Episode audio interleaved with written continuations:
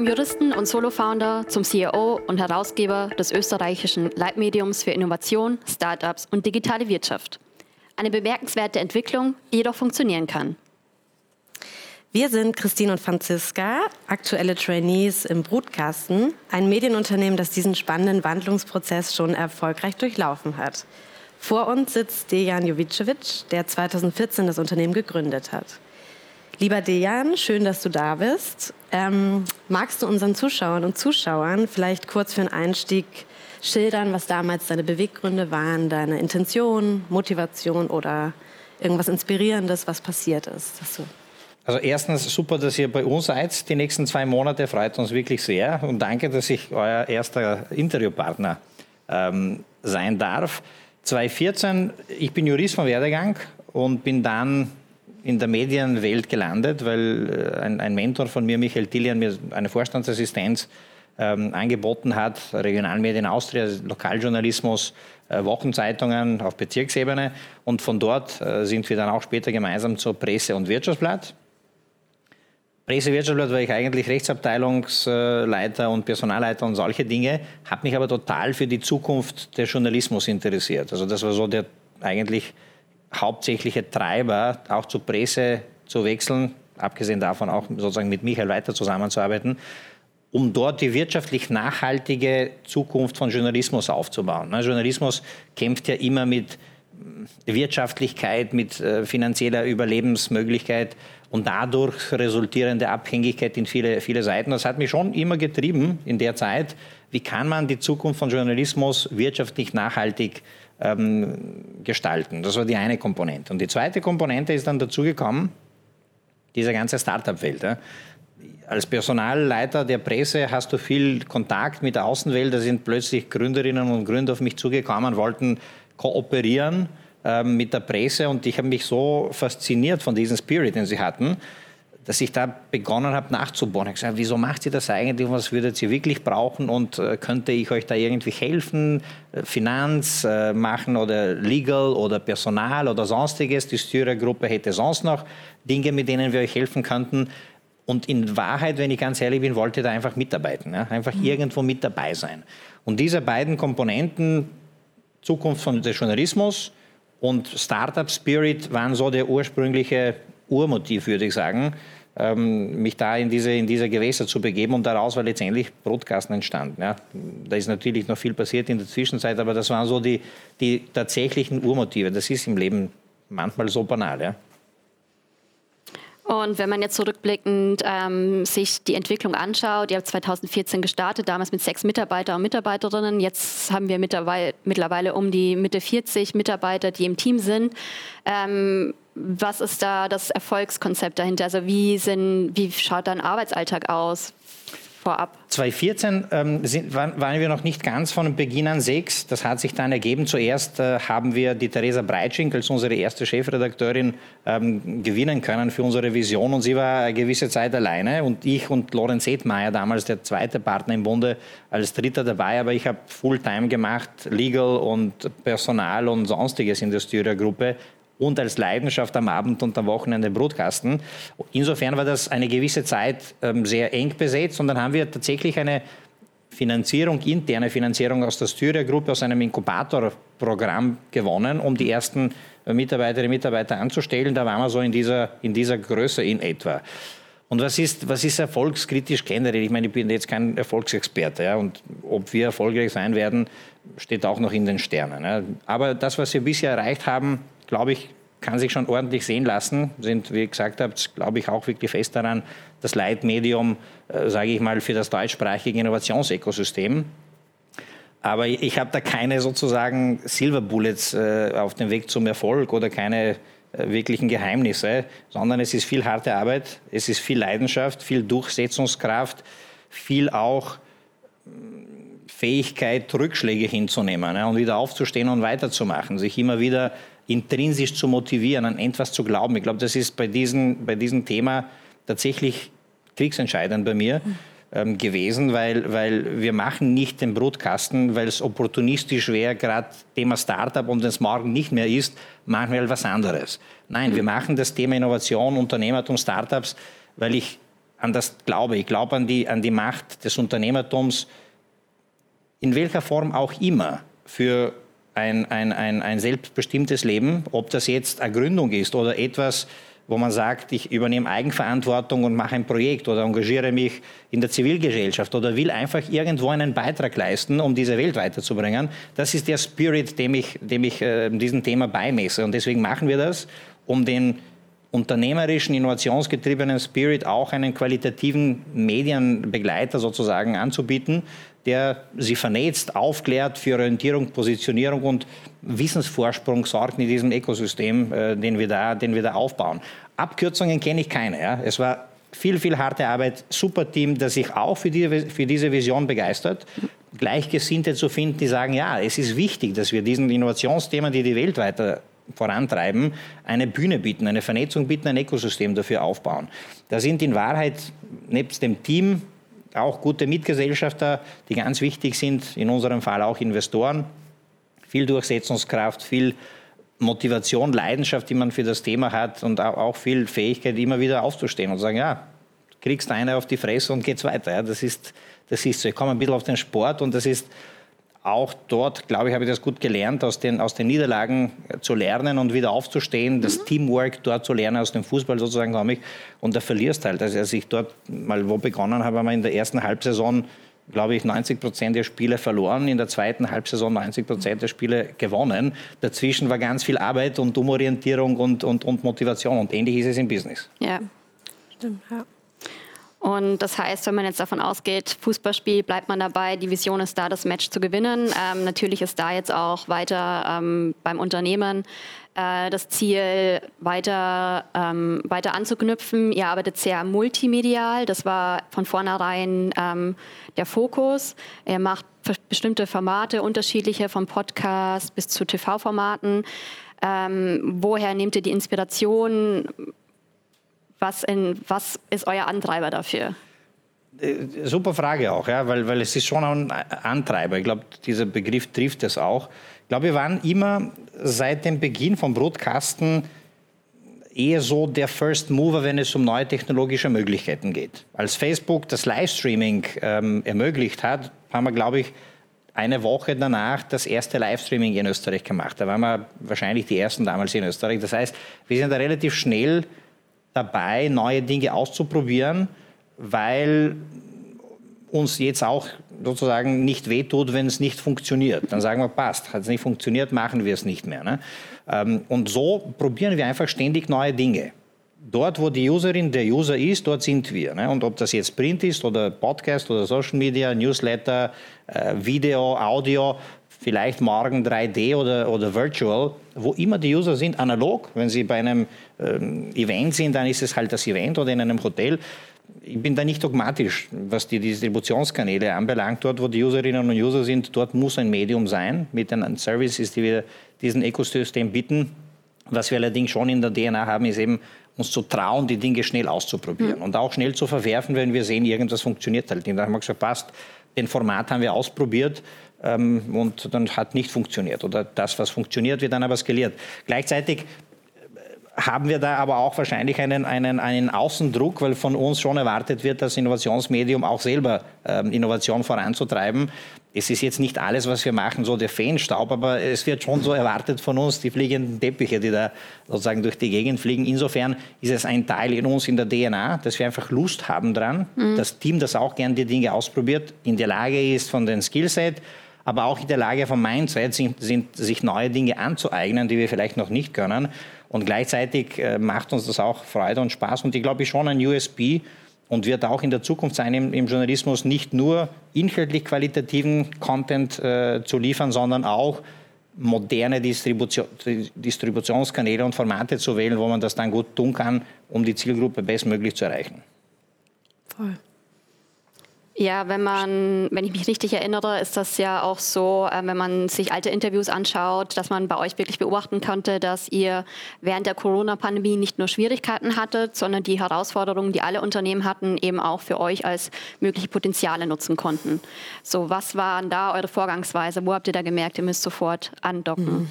Ich glaube, das ist auch so ein bisschen das, äh, unter die Frage zu subsumieren, was einen so antreibt. Ja ich glaube, unser Team und ich persönlich auch, oder wenn ich jetzt für mich persönlich sprechen kann, bin jetzt nicht eher so der Typ für Schockstarre, sondern mhm. bin eher aktiviert, wenn es Herausforderungen gibt und in einem Lösungsmodus und zu schauen, wo kommen wir da raus. Und so ähnlich war es auch damals äh, in der Corona-Zeit.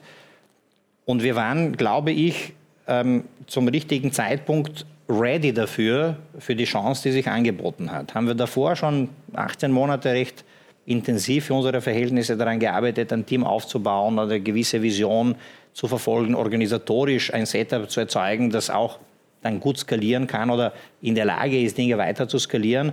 Und dann ist diese, dieser Lockdown gekommen und da hat, haben wir alle mit dem Team gemeinsam gesagt, na, Kurzarbeit ist jetzt das Falsche, Langarbeit ist jetzt das Richtige, uns da hinein ähm, vertieft in das Thema virtuelle Umsetzung von Events, hybride Umsetzung von Events und haben da die aktivste Agentur äh, im deutschsprachigen Raum zumindest eine gewisse lange, lange Zeit eigentlich aufgebaut. Vielleicht sind sie heute noch, das weiß ich jetzt nicht, damit ich kein Fake News gegenüber Journalistinnen verbreite. Ähm, also das war sicherlich ein Mindset-Thema, wo, wo, wo man sagt, die Veränderung ist die einzige Konstante mhm. und die Veränderung ist gleichzeitig auch eine Chance. Und wir haben keine mhm. Angst davor, weil das wäre auch nicht mit Innovation kompatibel, sondern vielleicht eine Freude damit. Ne? Nicht, dass wir jetzt jeden Tag alles umschmeißen. Es braucht auch Standards und man braucht auch Stabilität und so. Aber wenn sich Chancen am Markt anbieten, möchte ich als Gründer, dass wir eine Organisation sind, die die erste ist, die darauf reagieren kann. Die, die erste ist, die das implementieren kann und sich für sich und das für sich auch nützen kann und das Beste daraus machen kann. Und so war das bei dieser bei diesen virtuellen und hybriden Events, da haben wir einen Marktführer in dem Bereich aufgebaut. Okay, verstehe. Gab es Schwierigkeiten aber in der Zeit trotzdem? Also Umstellung für alle Teams, was war ja, was war, was war schwierig im Alltag plötzlich mit der ganzen Vieles Umstellung? war schwierig, vieles war schwierig. Also das ist, soll nicht so rüberkommen, das ist alles eitel wohne und easy cheesy. Erstens, es war wirtschaftlich am Anfang so, dass uns zunächst einmal 50 Prozent des Umsatzes abgebrochen ist, ja? wie eigentlich bei vielen Medien, auch bei uns. Nur, wir haben dann gesagt, jetzt können wir äh, sozusagen im Eck weinen oder versuchen weiter zu tun und jetzt irgendwo rauszukommen. Und die Events haben sich dann, also die virtuellen Events haben sich dann wirklich als äh, wirklich super Ergänzung ähm, gezeigt, weil wir hatten eine gute Kombination aus Know-how, Video, Streaming haben wir schon gemacht. Dann das Team, Mindset, das sich wirklich neue Dinge anlernt, die ganzen digitalen Tools äh, sozusagen sich anlernt, das richtige Mindset, schnell zu agieren, plus Eventmanagement haben wir auch gemacht. Und diese drei Dinge gemeinsam, die digitale Affinität für Tools, Livestreaming und Videokompetenz plus das richtige Mindset, haben uns geholfen, ähm, dieses Produkt entsprechend aufzubauen. Ähm, jetzt habe ich die Frage vergessen, die, die, du gestellt hast. Hilf mir noch einmal. Was die Herausforderungen und Schwierigkeiten ja, waren. Und die Herausforderung war natürlich erstens eine trotzdem wirtschaftliche Unsicherheit, was das wird. Zweitens Workload. Ja, das war ein immenser Workload für uns alle, weil alles waren Nächte und, und, und Wochenenden. Das musste man sich neu aneignen. Da hat das ganze Team zusammen ähm, wirklich extrem angepackt. Ich erinnern, wir haben irgendwelche Tests für Zoom oder MS Teams oder Skype, weil man musste jedes Tool einzeln testen. Wie sind die Audiospuren, wie sind die Videospuren? Wenn du äh, virtuelle Speaker einschaltest, wenn sie Präsentation teilen, da gibt es tausend Details. Ja.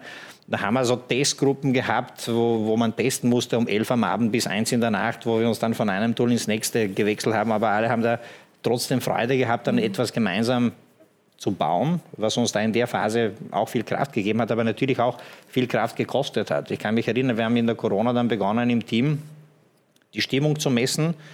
Ähm, und die war in der ersten Lockdown-Woche irgendwo 75, in der zweiten, glaube ich, 72, dann 65 und dann plötzlich 60. Also das ging schon ordentlich runter in drei Wochen. Mhm. Und da haben wir gesagt, Stopp, Pause, zwei Stunden ordentlichen Online-Meeting, wo man sich wirklich sozusagen äh, frei von der Leber, ich sage jetzt auskotzen konnte, mhm. was total wichtig war, weil man gewisse Dinge in dem Tempo und in dem Enthusiasmus, was Neues aufzubauen, auch einfach übersehen hat. Und äh, dann ging es wieder rauf. Und das war sicherlich ein Stimmungstief aufgrund von Workload, aufgrund von mangelnden sozialen Kontakten, weil wir alle im Lockdown waren damals, aufgrund von Unsicherheit, vielleicht Angst. Also das war schon extrem wichtig, dieses Thema auch gut zu managen. Dann haben wir ich und unser ganzes Team auch im Bereich des Leadership viel Neues gelernt und uns da noch einmal dann begonnen, als Team auszubilden, Klausuren gestartet, Coaches ähm, gehired sozusagen, die uns da unterstützen. Also da gibt es Herausforderungen genug. Und ja. eine der Hauptherausforderungen bei uns ist immer der hohe Workload. Wir haben tausende Ideen, ein Team, das wirklich kreativ ist und umsetzungsfreudig, aber klarerweise mit 45 Leuten jetzt nicht dasselbe Output haben kann wie die New York Times. Noch nicht heute, aber vielleicht irgendwann in den nächsten Jahren. Und das ist sicherlich eine, eine große Herausforderung. Und ansonsten gibt es im Tagesgeschäft tag, tagtäglich mehr als genug. Ja. Man merkt das auch, finde ich, total, dass bei euch ein Zusammenhalt da ist und eine gute Stimmung. Ich glaube, wahrscheinlich hat das sehr gestärkt. Also die war ja für alle eine prägende Zeit. Jetzt zur Gegenwart. Ähm, wenn ihr euch aktuelle Themen sucht oder Ideen findet, wie, wie geht ihr da vor? Also wer gibt es da eine Person, die halt die inspirierenden Ideen hervorbringt oder halt journalistisch recherchiert? Oder wie kommt ihr jetzt aktuell auf neue Formate, neue Themen, die interessant sind? Ähm, einerseits, einerseits glaube ich, passiert das sehr eigen, eigeninitiativ. Mhm. Wenn jemand eine Idee hat für ein Format, mhm. ähm, ist man grundsätzlich sehr willkommen, das umzusetzen, wenn die Ressourcen das hergeben. Äh, das kann von mir kommen, das kann aber von jedem Einzelnen, jeder Einzelne im Team kommen.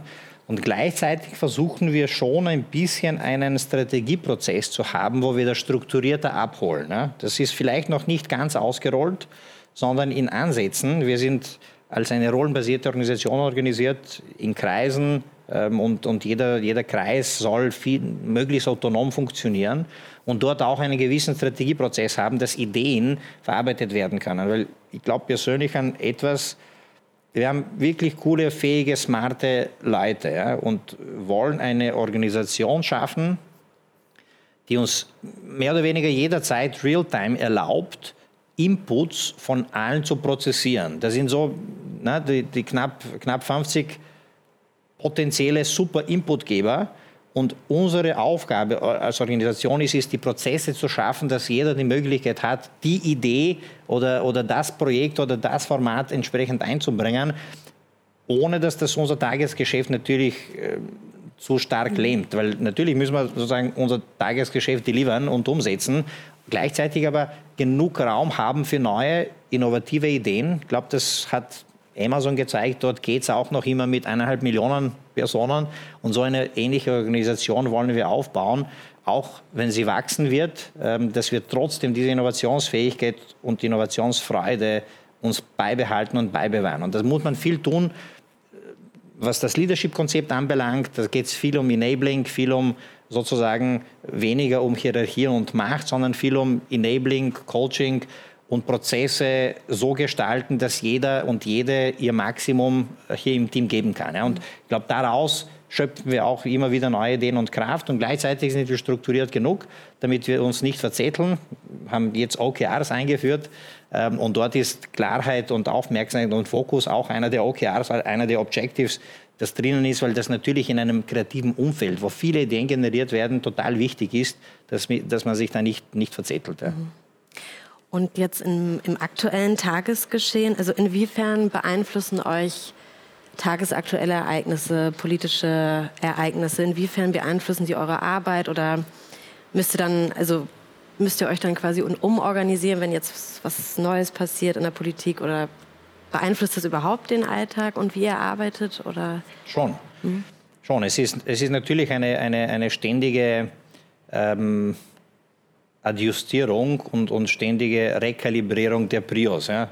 oder ständige Priorisierung, damit es nicht zu sophisticated wird.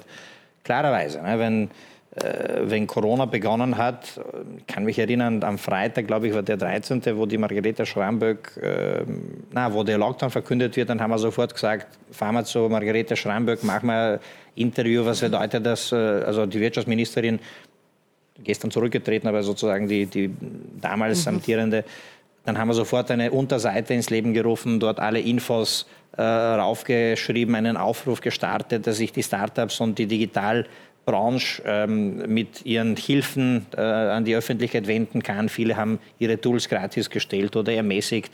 Also wir haben da damals auch die ganzen, wir arbeiten grundsätzlich am Wochenende nicht, auch nicht als Redaktion, aber damals haben wir zwei, drei Monate auch am Wochenende Dienste gehabt, rollierend, weil wir einfach gesagt haben, jetzt sind wir gefragt, jetzt braucht es Information, jetzt braucht es natürlich in unserem Kontext eher für die Wirtschaft, aber da war es wichtig, einen Beitrag zu leisten. Welche Hilfen gibt es, äh, Talkrunden dort zu machen, Interviews, jeden Tag haben wir ein Roundtable gemacht, um einfach auch Informationsfluss zu gewährleisten. Wenn ein Krieg beginnt, dann, dann, hat das natürlich zwei Komponenten, wie jetzt in der Ukraine. Der erste ist man persönlich sehr betroffen. Humanitäre Krise trifft uns alle, ähm, sind die Bilder, die wir alle nicht gewohnt sind, die uns schockieren. Mhm.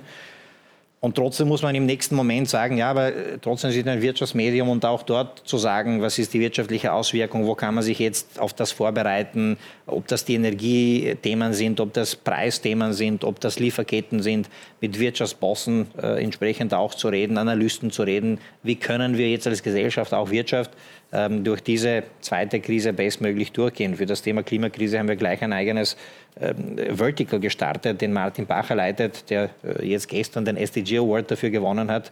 Vollkommen zu Recht, weil wir da auch viel Herzblut und, und Leidenschaft hinein investieren, weil wir dort auch einen Beitrag leisten wollen, damit wir als Welt diese Krisen besser bewältigen können, weil wir eben an die Macht des Unternehmertums, an die Macht der Innovation als ein wichtiger Mosaikstein in der Lösung für die Zukunft ähm, da drinnen sehen. Ja. Und so reagieren wir dann äh, relativ rasch äh, auf diese Themen. Natürlich beeinflussen sie uns. Gestern sind zwei Ministerinnen zurückgetreten.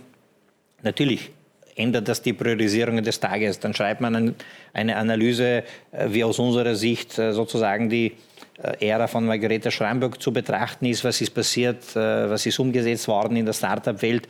Also die Außenwelt prägt natürlich unser Tagesgeschäft. Das ist wahrscheinlich auch, was viele Journalisten spannend finden, dass man nie wirklich weiß in der Früh, was am den Tag passiert. Mhm. Kann aber natürlich auch erneuend sein, weil du sagst, ich nehme heute was vor und muss jetzt völlig was anderes machen, weil es muss alles umpriorisiert werden, wenn Bahnbrechendes passiert.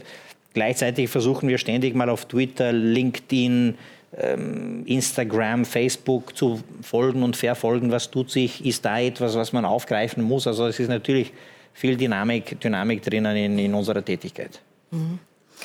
Und Thema Earth hast du ja gesagt, das ist ja, was ihr noch nicht so lange habt. Wie ist es so mit anderen Schwerpunkten? Wollt ihr, habt ihr da noch Erweiterungen im Kopf? Also jetzt ja. nicht nur Digitalisierung, Wirtschaft, Innovation, was heißt nicht nur, aber vielleicht noch, gibt es noch Erweiterungen? Schweben euch da schon Möglichkeiten vor? Oder das ist eine super Frage, ja. Und die kann ich auch immer nur beantworten, äh, stichtagsmäßig. Ja. Jetzt muss, müsste ich sagen, heute am 10. Mai 2022 ist die Situation so, vor zwei Jahren war sie wieder ein bisschen anders. Vor zwei Jahren haben wir da relativ stark vertikalisiert und haben sechs Verticals gebildet. Mhm. Startup-Innovation sind gesetzt. Dann haben wir gesagt, Wirtschaft brauchen wir noch, um stärker den Mittelstand, den Enterprise und so weiter Themen ähm, Raum zu geben. Dann haben wir Politics gestartet, also Politik, Wirtschaftspolitik, Finanzpolitik, weniger dieses innenpolitische Kack links gegen rechts jeden Tag, sondern sozusagen auf einer anderen, auf einer anderen ähm, analytischen Ebene. Und dann haben wir Technologie gestartet und noch was. Und das war für die Teamgröße und Redaktionsgröße, also die Redaktion hat jetzt in Wien, glaube ich, sechs, sieben Personen plus die Videoredaktion. Und dann haben wir in Deutschland noch einige Personen, aber jetzt mal für Wien hat uns das überfordert, war zu viel, weil wir konnten nicht alle äh, Ressorts oder Verticals adäquat abdecken. Aktuell sind das Startup Innovation ähm, und dann haben wir, glaube ich, noch Earth und Finance und das lastet uns gut aus. Aber dieses Thema, das Wirtschafts-, Gesellschaftspolitische, also die wirtschafts- und gesellschaftspolitische Zukunftsthemen, das ist schon etwas, was wir immer wieder schon integrieren in unsere Berichterstattung. Aber das, glaube ich, noch mehr Raum haben könnte ähm, und sicherlich irgendwo auf der Roadmap, Roadmap ist. Und was auch natürlich spannend sein kann, sind so vielleicht ein bisschen ähm, Themen, die mehr aus dem Society Entertainment Live Bereich kommen, ja, wo man sagt, ähm, wie veranlage ich, wie, also so ein bisschen Lifestyle-Themen, die man, glaube ich, auch im wirtschaftlichen Kontext ganz gut spielen kann. Generell stellt sich für uns immer die Frage, wie erweitern wir, wie erweitern wir unsere Relevanz in neuen Zielgruppen?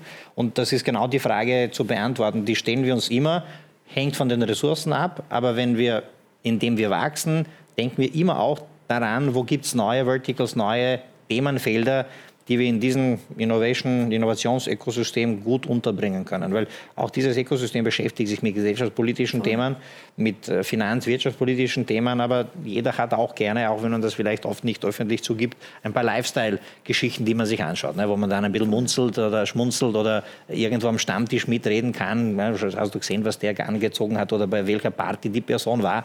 Glaube ich, gehört irgendwo auch dazu. Ja. Mhm. Und Wachst, ihr wart jetzt auf Wachstumskurs Richtung Deutschland, auch noch irgendwie internationaler weiter oder noch länderübergreifender oder sind da auch noch Pläne, Ziele, Wünsche? Also die große Vision ist, dass das Zuhause für das europäische Innovationsökosystem zu sein. Ähm, mittelfristig ist das aber definitiv deutschsprachig. Mhm. Das, das Leitmedium ähm, für das deutschsprachige Innovationsökosystem. Da haben wir noch viel zu tun. Wir haben den Deutsch, die Deutschland-Expansion gestartet und zwei coole Medien in, in, in, aus München, mit Sitz in München, äh, übernommen, Starting Up und das Venture Capital Magazin. Aber Deutschland ist so viel größer als Österreich. Also wir haben auch gesagt, ja, wir expandieren nach Deutschland oder ich habe gesagt, wir expandieren nach Deutschland und das ist natürlich, muss man fairerweise sagen, auch ein Unsinn, weil Deutschland einfach so groß ist. Ja. Äh, bist jetzt einmal in München und in Bayern und wenn du dort gut bist, bist eh schon super, weil das ist mhm. genauso, also Bayern ist, hat eine gewisse, also dieselbe Größe wie Österreich und wirtschaftlich, glaube ich, noch stärker. Also wenn du dort mal schon sozusagen die verankert hast, ist eh schon ein großer erster Meilenstein gelungen. So weit sind wir noch nicht, aber, aber jetzt dabei. Und dann geht es darum, noch den Rest von Deutschland intensiv zu bearbeiten. Wir sind schon in ganz Deutsch, deutschen, sozusagen in ganz Deutschland tätig, aber so wirklich verankert eher in München, ein bisschen in Berlin. Dort haben wir auch ein Office. Die Chefredakteurin Janine ähm, ist, ist in Berlin. Da haben wir noch sehr, sehr viel Potenzial um zu tun und dann kommt noch die Schweiz. Da sehen wir definitiv für ein, für ein deutschsprachiges Medium ein, ein, ein, ein großes Loch mit einem konstruktiv-journalistischen Ansatz. Das heißt sehr wohl ähm, kritisch und sehr wohl analytisch, aber nicht die Kritik und, und Destruktivität als Selbstzweck. Ähm, wir treffen uns nicht in der Früh und sagen, was können wir heute, wen können wir heute vernichten oder gegen wen gibt es heute äh, Schmutzwäsche oder so, sondern es geht uns schon darum, ähm, kritisch, analytisch aus dem Ökosystem, deren Teil wir selber auch sind, Dinge zu berichten, die relevant sind, ähm, auch kritisch zu beleuchten, aber mit einem konstruktiven Ansatz, damit es nach der Kritik dann irgendwie äh, besser werden kann, weil jemand daraus gelernt hat, weil jemand damit dann Dinge äh, neu oder, oder, oder besser und anders machen kann. Und wenn wir dann im deutschsprachigen Raum die Potenziale erschöpft haben, ist schon das Ziel, ähm, weiter in Europa oder ich sage mal die Vision, weiter in Europa uns zu verankern. Aber was bis dorthin passiert, weiß ich jetzt nicht. Ich kann mich erinnern, als wir 2018 äh, uns mit Expansionsplänen begonnen haben zu beschäftigen, war das Thema CEE e ein Thema. Ich komme selber aus Slowenien, mein Papa aus Montenegro, bin im Ex-Jugoslawien da und dort gut vernetzt, sage ich mal. Oder habe mich begonnen, proaktiv dort zu vernetzen mit mhm. Startup-Medien aus Belgrad, aus Ljubljana, aus Zagreb, aus Sarajevo, aus äh, Podgorica und hätte dort eher die Expansion Richtung Sie geplant, weil ich mir dachte, vielleicht profitieren wir davon, dass ich dort ein paar Leute kenne und die Sprache kann. aber, bin, aber, bin dann aber selber zum Schluss gekommen, dass der Markt im CE-Bereich zu fragmentiert ist. Viele kleine Länder, unterschiedliche Sprachen. Dort müsste man das auf Englisch machen, weil in der jeweiligen Landessprache geht das ressourcentechnisch nicht. Da hätte man in jedem Land eine Redaktion und zumindest eine Salesmannschaft gebraucht oder zumindest eine Person für Redaktion und für Sales. Und das ist schon sehr, sehr wenig.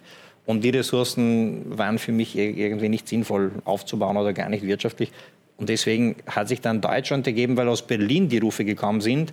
Es fehlt qualitative Branchenberichterstattung, weil man den Medien, die dort tätig waren, eher unterstellt hat, dass sie also jede aus, aus dem Ökosystem eher kritische Worte gefunden hat und gesagt hat, kommt das Modell, das Brutkasten in Österreich fährt, multimedial, multianalog, mit Leidenschaft dabei, konstruktiver Journalismus, das braucht es in Deutschland auch.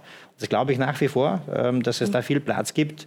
Und da wünschen wir natürlich, dass wir noch schneller dort expandieren könnten oder wachsen könnten. Man hat aber natürlich sozusagen nur 24 Stunden oder wenn in gesunder Situation die acht bis zehn am Tag, wo man wirklich was, was arbeiten kann. Und den Rest muss man einfach Schritt für Schritt machen und, und nicht übereilen. Aber die große Vision ist schon, das Leitmedium für das europäische Innovationsökosystem zu sein. Mhm. Und wenn du jetzt noch so abschließend vielleicht so einen Ausblick über die österreichische Medienwelt jetzt mit Pandemie, jetzt geht es wieder bergauf und, und ihr macht auch ganz viel. Wie siehst du das Ganze aktuell und jetzt zukunftsorientiert vielleicht? Hast du da, ja, oder denkst du mal, es müsste viel mehr getan werden oder es ist noch abgesehen von dem, was ihr schon alles macht? In Österreich? Ja. Von den die anderen österreichische Medienwelt, ja. Ich glaube, dass ehrlich gesagt viele Medienhäuser einen ganz guten Job machen. Mhm. Da sind viele ganz, ganz gute Kolleginnen und Kollegen von mir und viele sehr fähige Manager oder Eigentümer. Ähm, vielleicht kann ich da einen, einen bei uns investiert Eugen Russ äh, hervorheben, einen Horst Birker der Verlagsgruppe News, der glaube ich mit seiner Community-Based Publishing-Strategie dort vieles bewegt hat und einen Turnaround geschafft hat, den, den, dem ich ihm nicht zugetraut hätte.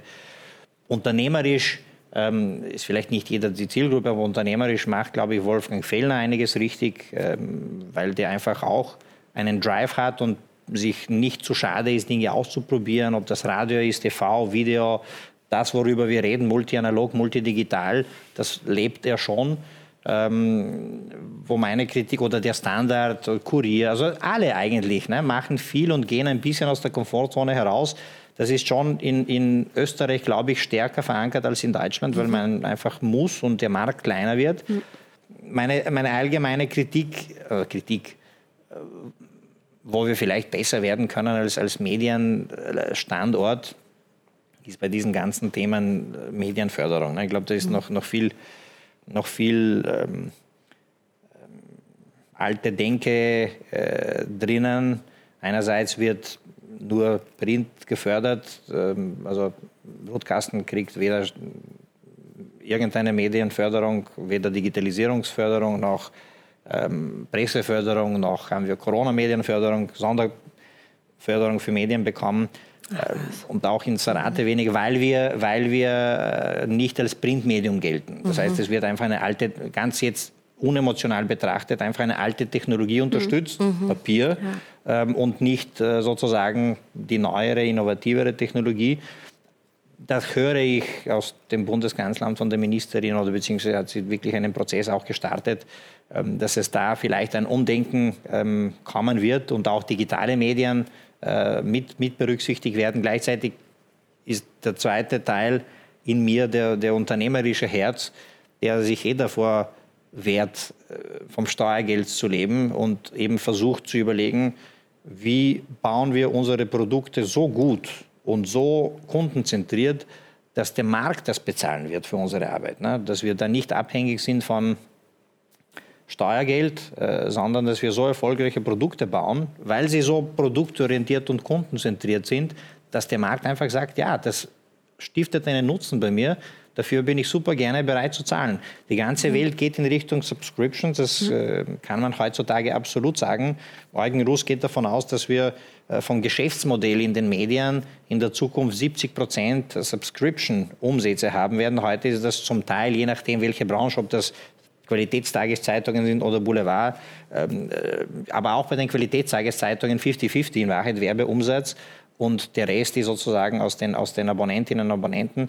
Das geht viel, viel stärker in Richtung Abonnentinnen und Abonnenten. Das ist auch dann letztendlich eine Chance für uns, zu überlegen, wo gibt es für einen Brotkasten hier spannende Geschäftsmodelle, welche Produkte braucht es von uns, für die der Markt auch wirklich bereit ist zu bezahlen oder teilweise sehr viel Geld zu bezahlen und die gibt es. Und solange man sich eher mit dem Thema beschäftigt, wie komme ich an die Steuertöpfe, verliert man aus dem Fokus die Frage, wie baue ich wirklich marktfähige Produkte. Mhm. Das ist so ein bisschen vielleicht meine Kritik an die, an die, an die Diskussionen in, mhm. in, in, in Österreich.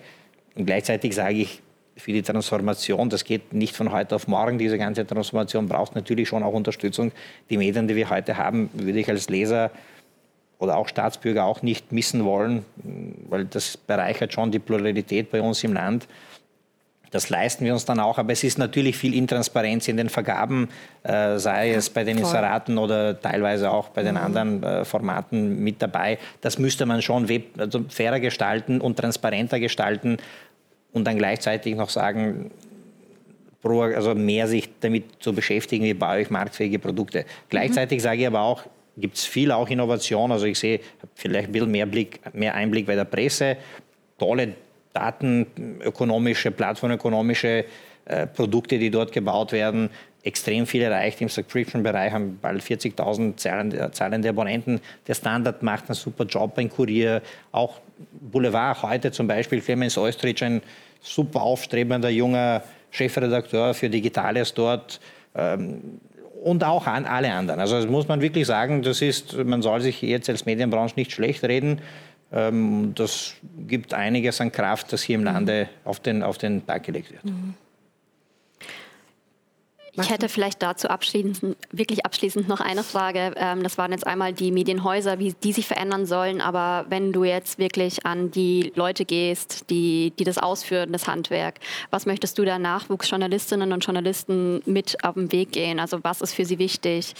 Ähm ja, super Frage. Und bitte, ist jetzt wieder meine Meinung. Vielleicht sagt ein anderer was anderes, jemand anderes was anderes. Aber ich glaube, es ist schon man muss, glaube ich, schon wirklich offen sein für die technologischen Möglichkeiten, die wir haben. Für das Thema Content Creation, sich überlegen, wo ist die Zielgruppe? Ja? Viel mehr, was braucht die Zielgruppe, wo ist die Zielgruppe, für wen mache ich jetzt gerade das, was ich mache. Das hat sich da und dort äh, Journalistin oder Journalist früher vielleicht zu wenig gefragt. Ähm, das heißt ja nicht, dass man, dass man PR macht oder so. Es geht nur wirklich um, um zielgerichtete äh, Berichterstattung, ja, mit, mit, allen möglichen technologischen Möglichkeiten, die uns geboten werden, sich da schon multidisziplinär aufzustellen. Ne? Ihr, ihr, macht jetzt ein Videointerview, werdet jetzt dann vielleicht einen Podcast machen, ähm, ja. aber natürlich kann man das auch jetzt zusammenschreiben, dass man da multidisziplinär sich einfach Dinge aneignet. Das heißt nicht, dass jeder Journalist, jede Journalistin Fotograf werden soll oder, oder Cinematograf oder so. Na, Spezialisierung wird es brauchen. Aber dass man einfach ein rundes Skillset hat, was aber immer bleiben wird, ja, sind die, ist das grundlegende journalistische Handwerk. Check, Recheck, Double-Check, all das, was wir gelernt haben am Anfang, wird in jeder Distribution genau dasselbe sein. Es ändern sich aber die Möglichkeiten, das auszuspielen. Und ich glaube, es gab nie eine bessere Zeit für Journalistinnen und Journalisten, weil so seamless und einfach, wie man heute Communities mit ihrer Story, mit ihrem Message erreichen kann, war das nie, nie der Fall. Ne? Du brauchst nur einen Laptop aufklappen und wenn du einen guten Content hast, das Relevanz hat und einen Nutzen für die Leute, für die man das schreibt, wirst du die Communities erreichen. Und das finde ich der Mindset ähm, sehr wichtig versus eine Welt, die schon sehr stark dadurch geprägt hat, was, was steht im Kollektivvertrag und was mache ich dort und was mache ich nicht, weil es drinnen nicht steht. Ja. Ich glaube, ich glaub, die Welt hat sich überholt. Es geht um Storytelling, qualitative journalistische Storytelling, Gatekeeper wichtiger denn je, äh, richtig zu kuratieren, entscheiden, was, was, was ist wichtig für die Community, was erblickt äh, sozusagen die, die, die, äh, die Bühne der Welt mit medienjournalistischen und medienethischen Grundprinzipien. Ich bin stellvertretender Senatsvorsitzender im Presserat, ganz, ganz wichtig. Das wird in jeder Content-Distributionsform bestehen bleiben. Aber die Möglichkeiten, den Content zu distribuieren und zu kreieren, werden sich ändern und die werden die Journalistinnen und Journalisten nützen müssen. Mhm. Naja, dann ist das ein Erwartungsdruck, der vielleicht auch auf uns jungen Journalisten liegt, aber auch auf die Medienhäuser. Und ich würde sagen, das sind gute mhm. Ausgangsworte, um das spannende Gespräch mit dir zu beenden. Danke für deine Zeit. Danke für eure Zeit. Es war sehr interessant. Dankeschön. Danke.